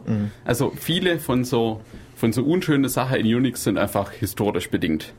das muss man da immer abziehen. Also Theorie und Praxis, das sind dann doch zwei andere Schuhe. Ähm, in Ed wird nicht externer Scrap benutzt, man könnte es aber benutzen. In Ed ist jederzeit möglich, mit Ausrufezeichen einen externer Befehl auszuführen. Also, wenn man will, kann man grep verwenden. Wenn man aber ähm, vielleicht eine bessere Version von grep will, die man auch auf seinem System hat, ein anderes Tool hat, dann kann man auch das verwenden. Und die Möglichkeit ist bei Unix eben immer da. In Ed kannst du nicht nur das grep aus dem Ed verwenden, sondern du kannst auch jedes andere grep verwenden, das du auf deinem System hast. Und so sollte das eben auch in so Kommandozeilen, in so Pipelines sein, indem du Programme kombinieren kannst, kann ich mir selber raussuchen, welches grep jetzt verwende. Oder welches Cut oder was auch immer. Wenn du ein großes monolithisches Programm hast, ähm, also ein Programm, das nur ein Glotz ist, dann kann ich mir nicht raussuchen, ob ich jetzt das grep verwende oder anderes grep. Genau, also ähm, ein weiteres Beispiel dafür ist der Pager. Ein Pager ist ein Programm, der das zeigt Text seitenweise an. Also wir haben eine Datei, die hat irgendwie 5000 Zeilen oder auf unserem Bildschirm passt aber bloß 24 oder passt 60 oder so, dann kann ich mit dem Pager das seitenweise durch, durchgehen. Und bei Unix ist es nicht so, dass jedes Programm sein eigener Pager hat. Also ein, ein Pager in grafischer Oberfläche wäre scrollbar, wo ich hm. das Ding so rauf und runter fahren kann. Sondern bei Unix gibt es eben einen externer Pager, ursprünglich PG, und den kann ich mit jedem Programm verwenden. Also immer wenn ich Text habe, der ziemlich viel ist und ich will den seitenweise angucken, dann sage ich einfach Pipe PG. Ja, und dann hätte ich irgendwann mal festgestellt, dass PG vielleicht jetzt irgendwie nicht ganz so komfortabel ist. Und dann haben ähm, die in, in Berkeley bei den BSD-Systemen, die in More entwickelt. More ist eben auch ein Pager, der aber ein bisschen komfortabler ist. Ähm, bei dem können wir ein paar Sachen mehr machen. Naja, und dann später hat eine festgestellt, es ist vielleicht, es reicht nicht ganz aus, wenn ich bloß vorwärts durch eine Datei scrollen kann, sondern ich will auch rückwärts scrollen. Und dann haben sie eben More weiterentwickelt zu Less. Mit Less kann man vorwärts und rückwärts scrollen. Naja, und dann gibt's auch noch irgendwelche weitere abgefahrene Sachen, die heißen dann Most. Das ist dann nochmal besser wie Less. Ähm, und so kann sich jetzt jeder Benutzer selber raussuchen, wie er Pager kann, will. Also reicht ihm More oder will er Less auch? Äh, wenn ein Programm mehr kann, dann braucht es vielleicht auch länger zum Starter oder so. Also es gibt auch Gründe, dann nur More zum Verwender. Ähm, ja, und die Pager-Funktionalität hat er in immer. Also es ist egal, mit welchem Programm er das kombiniert. Er hat die Pager-Funktionalität immer und er kann sich jedes Mal raussuchen, welchen Pager er gern hätte. Also das Problem im, im anderen Fall wäre, ähm, man hat seinen Textbrowser, äh, man hat seinen sein Webbrowser Firefox der kann irgendwie ganz toll scrollen, aber das Word, das kann nicht so toll scrollen. Das hat halt irgendeine, kann das irgendwie nicht so gut. Dann kann man aber nicht einfach im Word sagen, ich möchte jetzt aber die Scrollfunktion vom Firefox. Und sowas geht bei Unix eben.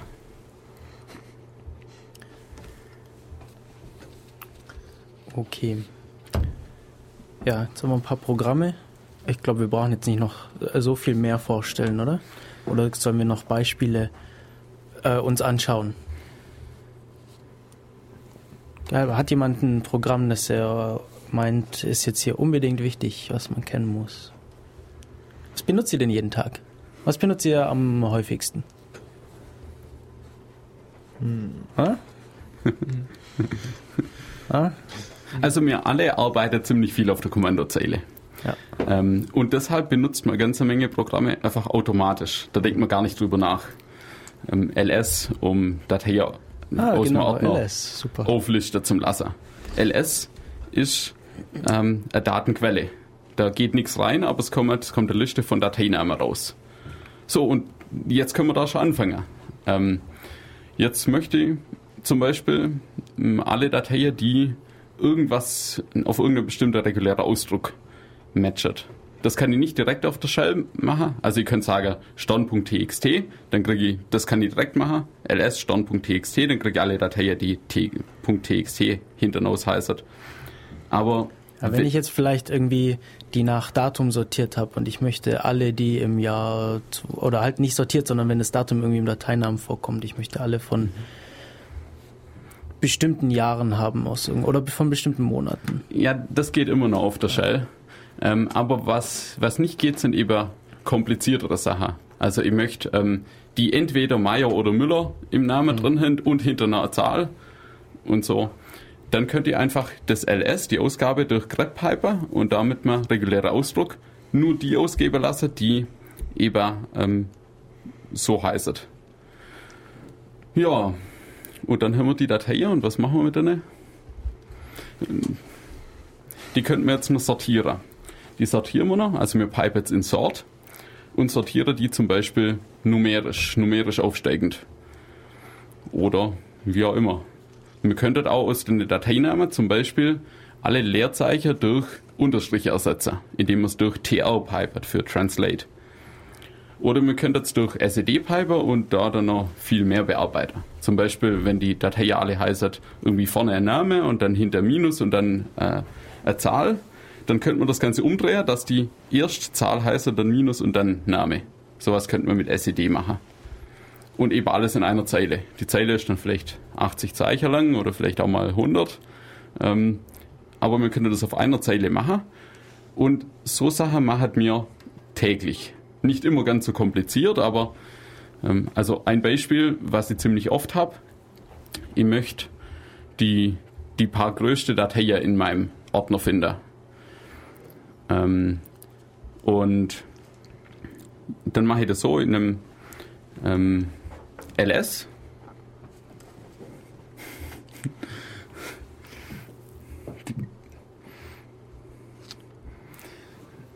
ähm, ls-l, dann habe ich die Dateigröße, dann schneide ich da manche Felder raus, zum Beispiel mit AWK, dass ich nur noch die Dateigröße und der Dateiname habe. Und dann sortiere ich sie aufsteigend numerisch oder absteigend und schneide dann ab mit SED oder mit, mit Head oder mit Tail, schneide ich dann eben die letzte fünf Zeilen raus und das wäre dann die fünf größte Datei in dem Ordner. Aber wenn jetzt das Ganze nicht auf die fünf größte Datei haben will, sondern will auch alle Unterordner noch, noch rekursiv aufgerechnet, also die, die Dateigröße und die Größe von, von alle Ordner, die da drin sind, dann würde die DU verwenden, einfach statt LS am Anfang. Und könnt dann hinter draus genau das gleiche verwenden. Könnt auch wieder sortieren und könnt auch wieder ähm, nur die erste 5 oder die erste 10 ausgeben lassen. Aber ich kann eben von wenn ich DU-S verwende oder ob ich LS verwende, dann ähm, arbeitet das Ganze halt auf andere Daten. Und ich könnte an sich auch irgendwelche andere Eingangsdaten holen, also aus meinem Mailprogramm oder so, die fünf größten Mails in meinem Ordner. Wenn das Mailprogramm sowas unterstützt. Natürlich. Mhm. Mir ist gerade auch noch ein, also ein Arbeits- oder ja, was eingefallen, wie ich, was ich recht häufig verwende. Das gibt jetzt noch das Programm PDF-TK, das ist nicht unbedingt immer ganz so äh, filtermäßig, aber man kann es auch so benutzen. Und äh, da gibt man halt eben an, welche PDF-Dateien benutzt werden sollen und die kann man dann zerlegen, gewisse rausfiltern und wieder zusammenbauen und so Sachen. Und gerade bei den Dateien kann man jetzt halt einfach sagen, ich, ich bin in einem Ordner, das sind mehrere PDF-Dateien. Dann gehe ich da durch, suche nach einem gewissen grep, äh, also mit grep, also ich mache ein ls, äh, pipe das an grep, suche zum Beispiel, wenn es jetzt, also bei mir im, im Fall sind es Software, äh, sind es Klausuren, dann suche ich halt zum Beispiel alle Softwaretechnik-Klausuren, die aber dann nicht noch mit diesem drin sind, dann pipe ich es halt nochmal durch den Grep mit einem Minus, äh, was war's, V, glaube ich. V. Ähm, und suche dann halt raus, was nicht drin ist, also dass ich das rausfilter und gebe, übergebe das Ganze dann halt eben PDF-Ticker an. So, äh, sonst muss man jetzt sich jetzt zehn Sachen zusammensuchen, dann alle ähm, alle Dateinamen genauso wie sie dastehen hinschreiben und so. Das geht halt eben viel einfacher, wenn ich kurz so mit Crep und so wie was zusammenbauen kann. Und man kann das ja auch stückweise dann entwickeln. Also ich mache mal am Anfang nur, genau. Nur das erste und dann kann ich immer ein weiterer Filter hinterhin hängen. Genau, das war dann halt gerade zum Beispiel ein Beispiel, dass jetzt äh, jemand äh, mündliche Prüfungen haben wollte, die dann aber nicht dieses Thema drin waren, weil die mhm. hatte er schon. Also dann nimmt man halt das und filtert dann die wieder raus, die nicht funktionieren. So, woher weiß ich denn jetzt, was ich da für Parameter dranhängen muss? Also jetzt gesagt, du nimmst grep minus v und so.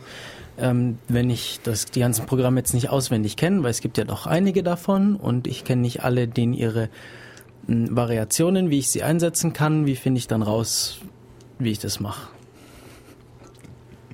Also ein Unix-System hat immer eine Art Online-Hilfe. Online heißt es nicht im Internet, sondern das sondern auf dem System selber und das heißt deswegen online, weil früher ganz am Anfang hatte man das prinzipiell nicht auf dem System drauf, sondern als Buch neben sich liegen.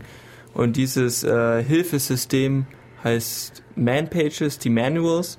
Und dann kann man für jedes Tool, jedes Tool hat eine Man-Page, dann kann man einfach eingeben Man, Toolname. Und dann wird also, hat man eine komplette Beschreibung von diesem Tool, was es alles kann, was es tut, äh, was die Fehlerbedingungen sind und auch welche Optionen er hat und äh, welche man angeben kann. Und zusätzlich hat es meistens auch noch Beispiele und dann kann man oft auch einfach runter zum Beispielen gehen und sich das einfach schnell rauspicken, was man will. Okay. Also Klingt die, super. die Man-Pages, das ist sehr wichtig, dass es die gibt. Und die sind von uns alle auch sehr hoch geschätzt. Das ist notwendig für, für sowas. Also in einem grafischen Programm, das schlägt mir selber vor, was es alles machen kann. Und bei solche Tools, die sagen das eben nicht von sich im Normalfall, sondern man guckt eben nach, was das kann. Ja, oder wenn Sie es sagen, dann ist es nur ein kleiner Ausschnitt, so eine, so eine kleine grobe Starthilfe, was, man- was das Programm denn überhaupt so grob tun kann. Ja, jetzt so ähm, tolle Pipelines, die wir vorgestellt haben. Die will man dann, wenn man sie öfters verwendet, natürlich nicht jedes Mal neu abtippen. Äh, auch wenn man sich dann mit der Zeit auskennt, wie man das schnell macht. Sondern man will das irgendwie, man will eigentlich ein Programm, das findet mir die fünf größte Dateien in dem Ordner. Das soll es als fertiges Programm geben. Aber das programmiert man jetzt nicht von Hand selber, könnte man machen, sondern man nimmt einfach die eine Zeile, die eine Pipeline, die man verwendet hat, um genau das hinzukriegen, die packt man in eine Datei und äh, macht es ausführbar und schreibt noch so eine Shebang-Zeile drüber und damit ist es ein Shell-Skript. Das nennt man dann vielleicht Five Greatest oder sowas oder Five Largest und ähm, dann kann man das direkt ausführen und hat dann die Funktionalität, die man sonst in, in einer langen Zeile auch eingeben wird. Also die Shell ist jetzt auch wieder ein Programm und eben das meiste passiert da drauf. Da gibt es jetzt auch wieder verschiedene. Also da gibt es nicht nur eine, da gibt es zum Beispiel die SH, also bin-SH, so die einfachste. Ähm, viele benutzen zum Beispiel die Born Again Shell, also Bash. Dann gibt es die KSH, ZSH und man könnte da noch, CSH, CSH. man könnte da man könnte da eine ganze Weile weitermachen. Die eben, haben eben alle verschiedene Features. Ähm, hat jemand ein Beispiel, was da vielleicht unterschiedlich ist? Äh, Die Original Born Shell, die kann zum Beispiel keine eigene Arithmetik. Sondern wenn man rechnen will in der Shell, dann muss man das über externes Programm Expro machen für Expression. Äh, Und Fließzahl ähm, Arithmetik gibt es sowieso nicht. Also da müssen wir dann BC, also ein, ein, ein Rechner, ähm, Bench Calculator heißt das, müssen wir da dafür verwenden, wenn man sowas will. Und moderne Shells, die können das. Also die können auf jeden Fall Ganzzahlarithmetik und mit Fließzahlarithmetik, ich glaube, das geht in der, in der Z-Shell auf jeden Fall. Okay. Ich glaube bei der Bash auch. Kann ich mir eben aussuchen, was für eine Shell ich benutze. Ich kann zum Beispiel auch sagen, dass ein Skript, das ich geschrieben habe, von einer anderen Shell ausgeführt werden soll, als die, auf der ich gerade bin. Und so kann ich eben die Programme, die Tools, die ich habe, nutzen und erweitern dadurch, dass ich sie verschieden zusammenschalte.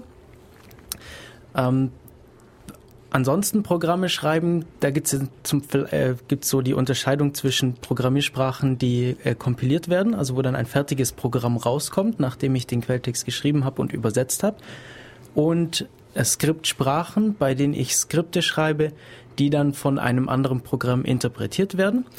Und ja, sowas ähnliches wäre die Shell. Aber wenn ich jetzt sage, ja, ich benutze vielleicht nicht ganz so gern die Shell, sondern vielleicht lieber ein Python-Skript, passt es da auch mit rein? Oder ähm, Ja, Ja. ist eins zu eins. Man muss nur die erste Zeile in dem Skript, die muss dann halt anders heißen. Die heißt halt nicht, ähm, im Normalfall wird da drin stehen, ähm, dass die Shell aufgerufen wird und das Ganze ausführen soll und da müsste man halt reinschreiben, dass man Python ähm, da damit ausführen will. Und dann kann man aber unter in der Rest von dem Skript einfach Python-Code schreiben. Also da ändert sich dann nichts. Das Komfortable an der Shell ist eben das, dass man die Befehle, die man ähm, interaktiv auf der Kommandozeile eingibt, dass man die einfach nur in der Textdatei kopieren muss und schon hat man es automatisiert. Wenn ich jetzt so, solche Tools auf anderen Systemen als Unix benutzen möchte, Windows zum Beispiel, gibt es da so eine Möglichkeit? Also es gibt die Windows-Eingabeaufforderung, ähm, die kann aber nicht unbedingt das, was, was jetzt so eine Unix-Shell ähm, bietet an Funktionen. Genau, die kann eben, was eben auch kann, ist Befehle hintereinander ausführen. Das heißt ja auch mhm. Batch-Programming, also ein ganzer Stapel. Ähm, was sie im Gegensatz zu Unix-Shell nicht kann, ist, dass sie eine Programmiersprache ist. Also die Unix-Shell hat Bedingungen, hat Schleife und sowas, hat Variablen ähm, und ich kann da damit richtig programmieren. Das geht in Batch-Programmierung in Batch-Programmierung nicht oder nur sehr eingeschränkt. Ähm, deshalb haben früher Leute auf Perl verwendet, weil Perl ähm, war dann bei, bei Windows genauso dabei und da kann man eben normal Skripte und der gleiche Code auf Unix und auf Windows beides mal ausführen. Alternativ gibt es Cygwin. Cygwin sind einfach die Unix-Tools für Windows und da kann man dann einfach auf Windows auch Bash starten und dann hat man sein Shell wieder. Ähm, oder auf die ganz neue Windows-Systeme, da gibt es die PowerShell und ich habe mir erzählen lassen, dass die auch eine richtige Programmierumgebung ist, dass die auch ähm, so Kontrollflusssteuerungskonstrukte haben, also auch Schleife und Variable und alles. Also mit der PowerShell, da kann man das machen, was man in der Windows in der Unix Shell auch machen kann. Ja, vor allem die PowerShell ist jetzt auch irgendwie, haben sie sich ein paar Sachen neu überlegt. Sie haben jetzt nicht mehr so Programme, sondern sogenannte Commandlets. Das ist so fast leicht objektorientiert angehaucht irgendwie und so. Also muss man sich halt, wenn man, wenn man sich dafür interessiert, mal einlesen. Aber damit kann man jetzt eigentlich alles machen. Ja, auf der Wikipedia-Seite ist so ein kleiner Vergleich, was es für Commandlets gibt und was so das Äquivalent in Unix-Shell wäre. Hier zum Beispiel äh, cat auf Unix wäre hier gelöst durch get-content im Befehl. Oder was haben wir hier noch? ls wird durch get, was? Child, ich glaube, das ist ein Schreibfehler. Ach, child, get child item. Also das ist natürlich üblich bei Unix, dass alles sehr kurz und knackig ist und am Anfang sehr konfus, weil woher soll man wissen, was jetzt das Kommando cat macht? Also Katze. Ähm, ähm, es gibt auch das Programm Dog. genau. Ähm, aber mit der Zeit, wenn man sich dann auskennt, ist es einfach deutlich einfacher und man tippt sowas dann halt auch. Also man tippt Cat rein, aber man tippt wahrscheinlich nicht Get Contents und wie war das Get Child Item. Also das ist nichts, was man dann so, so ähm, würde man sagen, minütlich in die Kommandozeile reintippen will. Aber da ist, hat halt die, ähm, die PowerShell wahrscheinlich auch ein bisschen andere Ausrichtung. Ja, es gibt da ja noch Aliases. Da gibt es dann Get, GCI für Get Child Item. okay. Ja, ja. Das, ich weiß nicht, auch ich, also ich habe den Eindruck, dass es sollte jetzt nicht so rüberkommen, als ob die versuchen damit irgendwie, als ob das dann die, plötzlich der Unix-Philosophie entspricht, weil die halt ihre Shell ein bisschen aufbauen. Weil wenn man sich zum Beispiel mal den Output anschaut von den Tools, wenn ich da eingebt, was dann da rauskommt, sowas noch zu parsen, das ist also pure Horror. Allein wenn ich dir auf ein leeres Verzeichnis anwende, was der mir dann noch ausgibt an Dateigrößen und Zeugs. Nee. Hm. Ja, jetzt, jetzt ähm, tut sich aber natürlich viel in der Entwicklung. Wie hat sich denn die Unix-Philosophie irgendwie verändert über die Zeit? Oder gab es jetzt irgendwie so grundlegende ja, Sachen, die irgendwie rausgefallen sind oder was, was komplett neu dazu kam über die Zeit? ähm, also dadurch, dass insgesamt Computer eher grafischer werden, also die, die Benutzerschnittstelle wird grafischer und sind in den letzten Jahrzehnten grafischer worden, weg von, von Texteingabe. Deshalb ähm, gerät eben auch Unix-Philosophie dann weiter in der Hintergrund, weil die basiert eben doch stark auf Texteingabe und funktioniert mit grafischer Schnittstelle schlecht zusammen.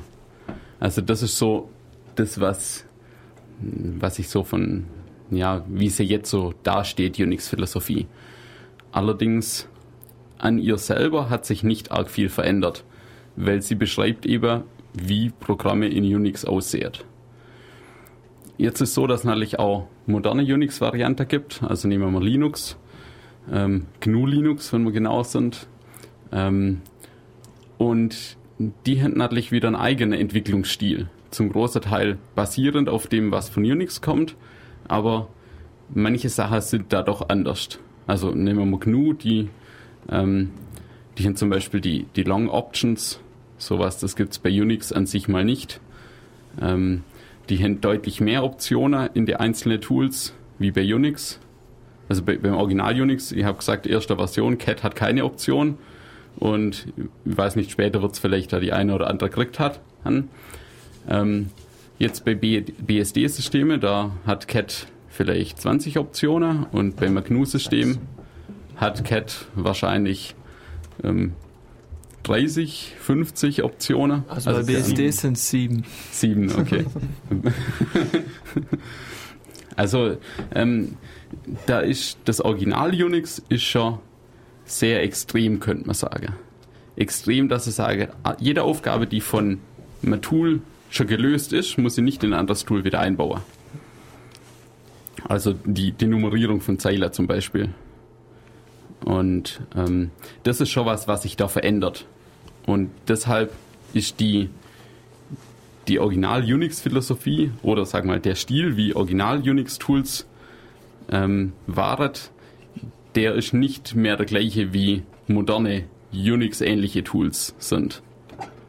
Zum, zu große Teile ja, also die Pipes und Filters, die sind immer noch da, aber es ist nicht mehr so durchgängig.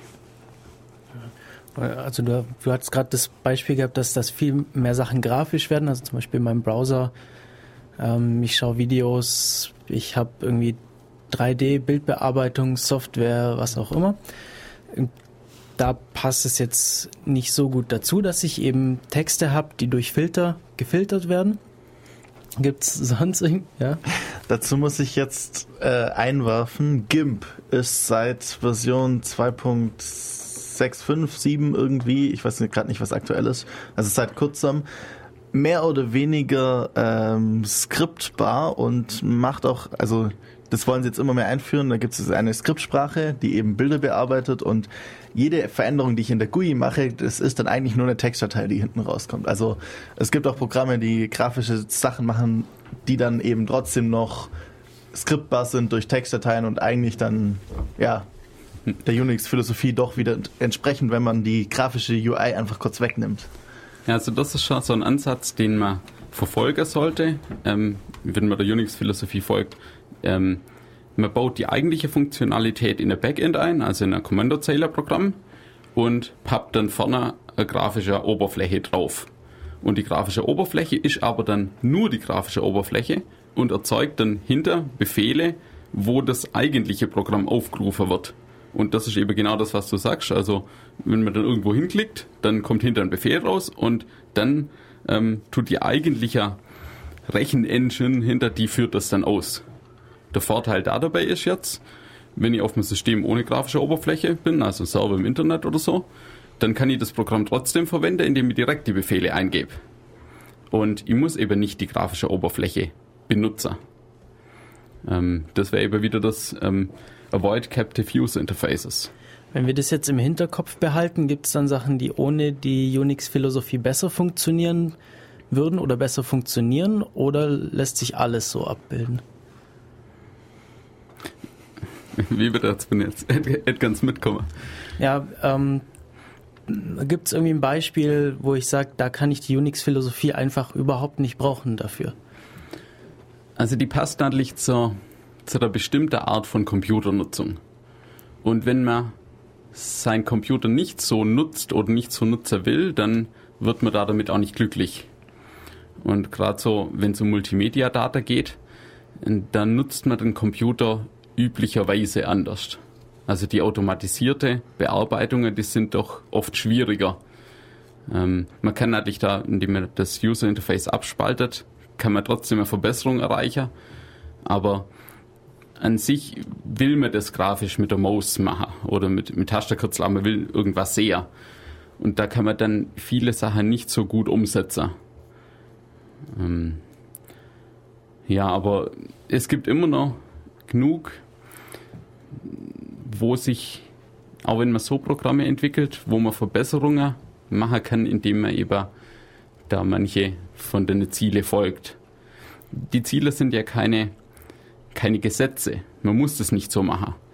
Das sind nur ähm, Erfahrungen, wo sich zeigt hat, dass es oft besser ist, wenn man es so macht. Das heißt, small is beautiful. Ähm, manchmal kann man es halt nicht klein machen.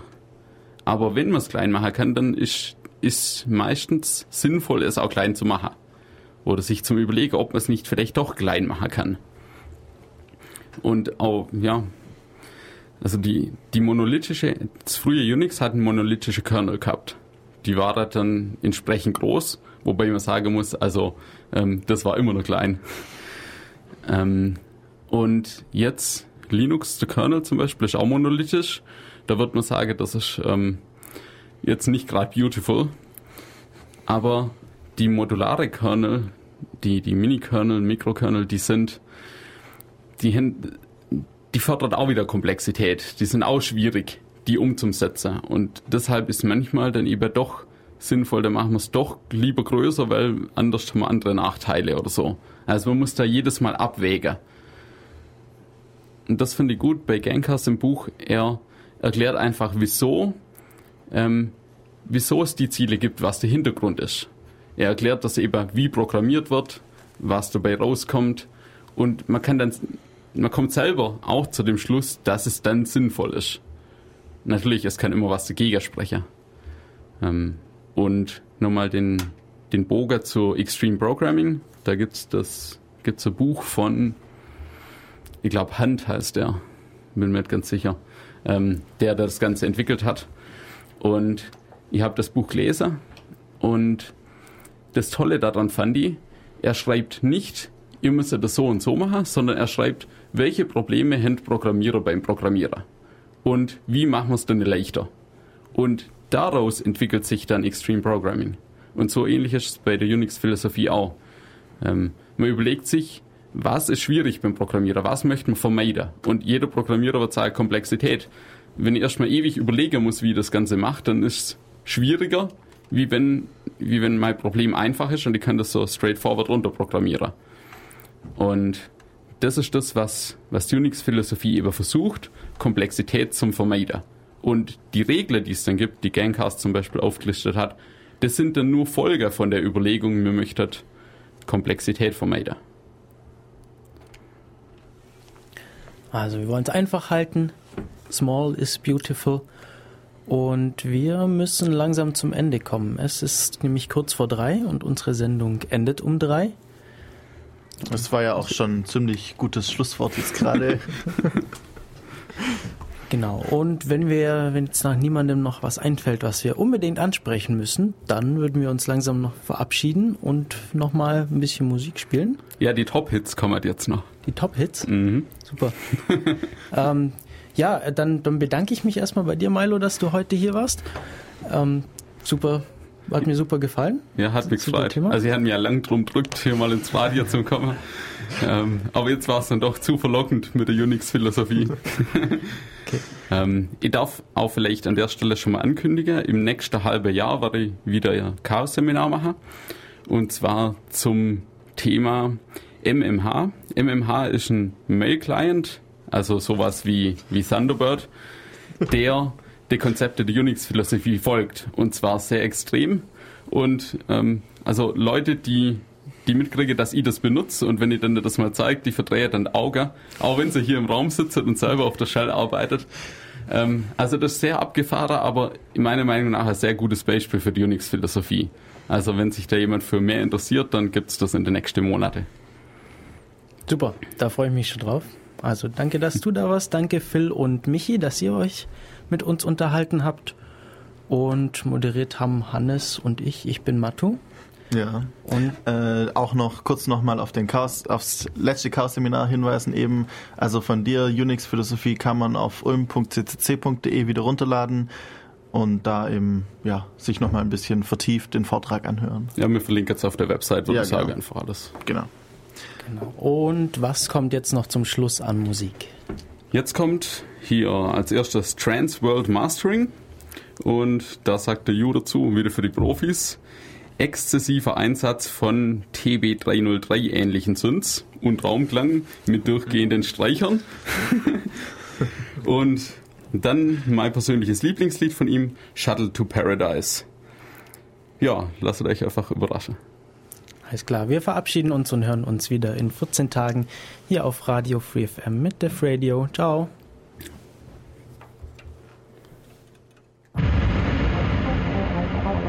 はいはいはい。